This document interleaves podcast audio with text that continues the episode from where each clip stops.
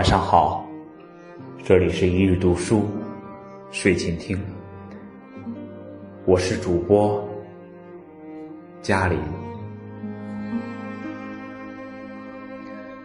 如果说婚姻是女人一生的必经之路，亦或归途，那么请你一定要多过活一些岁月，多看一些风景。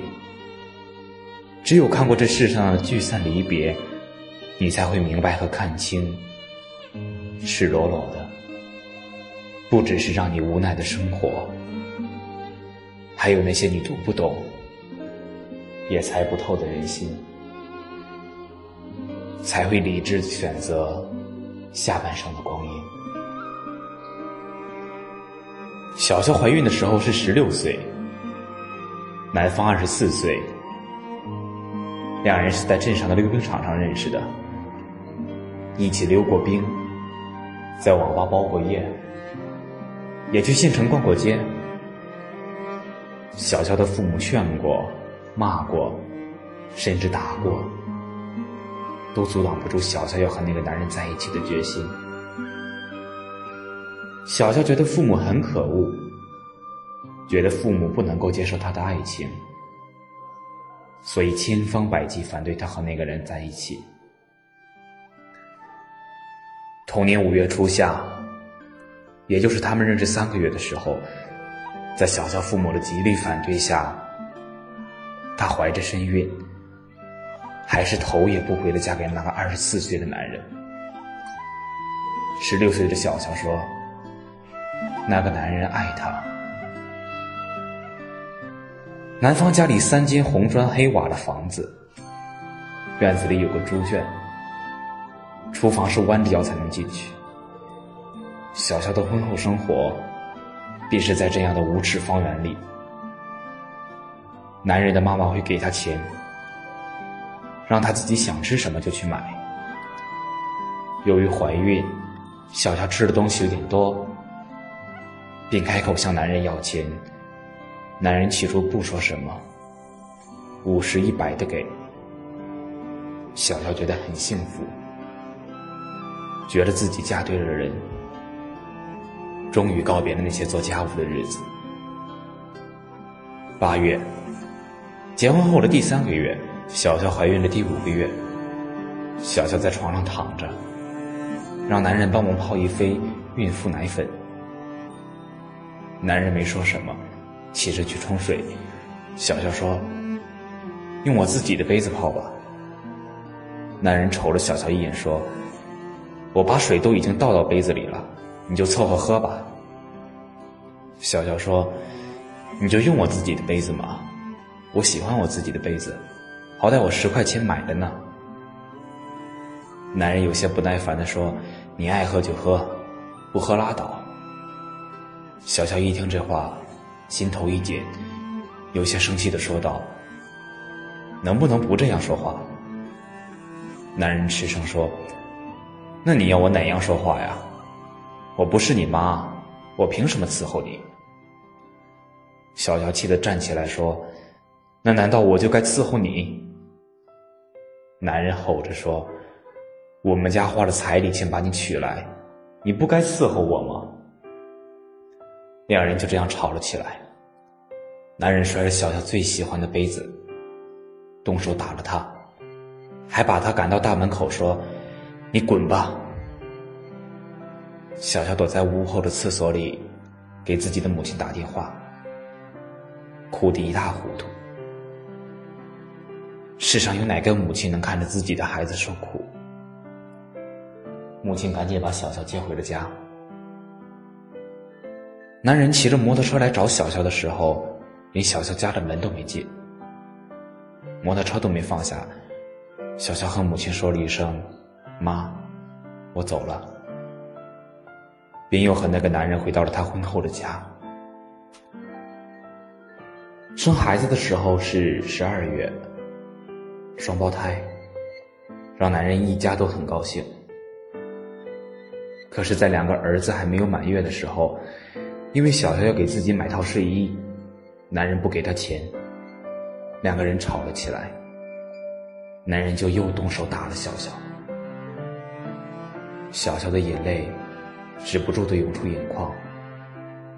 旁边睡着的是他两个尚在襁褓的儿子。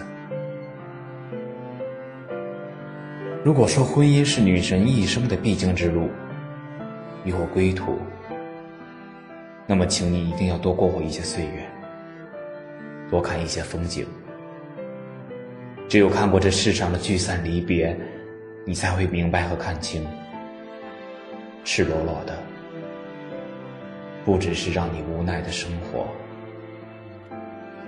还有那些你读不懂、也猜不透的人心，才会理智的选择下半生的光阴。小肖没有去过大城市，更没有出过远门。在他十六岁的眼里，一个陌生的男子请他吃顿饭，溜一下午的冰，就是所谓的爱情。男人二十四岁，没有女朋友，家徒四壁，还有一个弟弟。父亲六十多岁，试问，哪个父母让愿自己的女儿后半生堪忧？这些都是小乔在后来两年里才明白的道理。男人在第一次打小乔的时候，他就有些悔意。万事回头难，肚子里的孩子和对自己父母决裂的态度，让他不敢后悔。一直到孩子出生后，去往南方的大城市。看过繁华和霓虹交错的漫天烟火，才知道，他在十六岁遇见的，并不是爱情，只是他青春期的叛逆，才开始明白父母的苦口婆心。很多人以为自己很爱一个人，愿意为了他付出一切。所以，把结婚和生孩子也划分到爱他的理所当然的一部分。可是，姑娘啊，你要看清你所爱的人是否真值得你为他付出下半生。恋爱和结婚是不一样的意义。恋爱，你可以无拘无束，自由且浪荡。都没有关系。可结婚，意味着你要去融入另一个家庭，肩负起一份责任，照顾丈夫的生活起居，和面对你并不知道的七大姑八大姨。所以，理智在这个时候显得就尤为重要。恋爱可以没有智商，但是结婚不能。结婚不一定是爱情的上升体，但日益长久的婚姻一定包括爱情。我愿你在看过这世界的诸多风景后，不惧怕，不孤独，在温和从容的美好里，择一良人。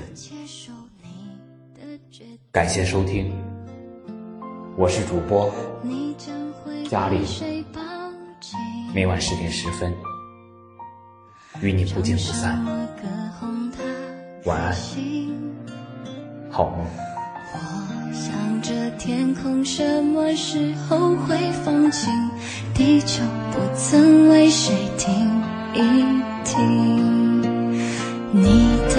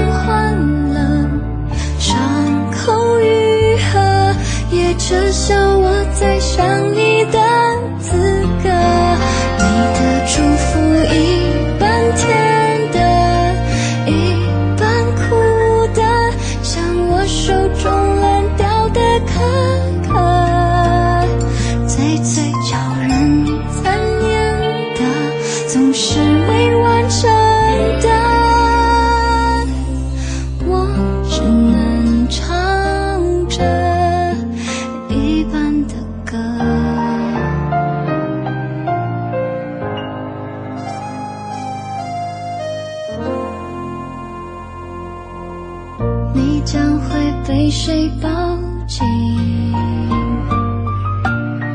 唱什么歌哄他开心？我想着天空什么时候会放晴？地球不曾为谁停一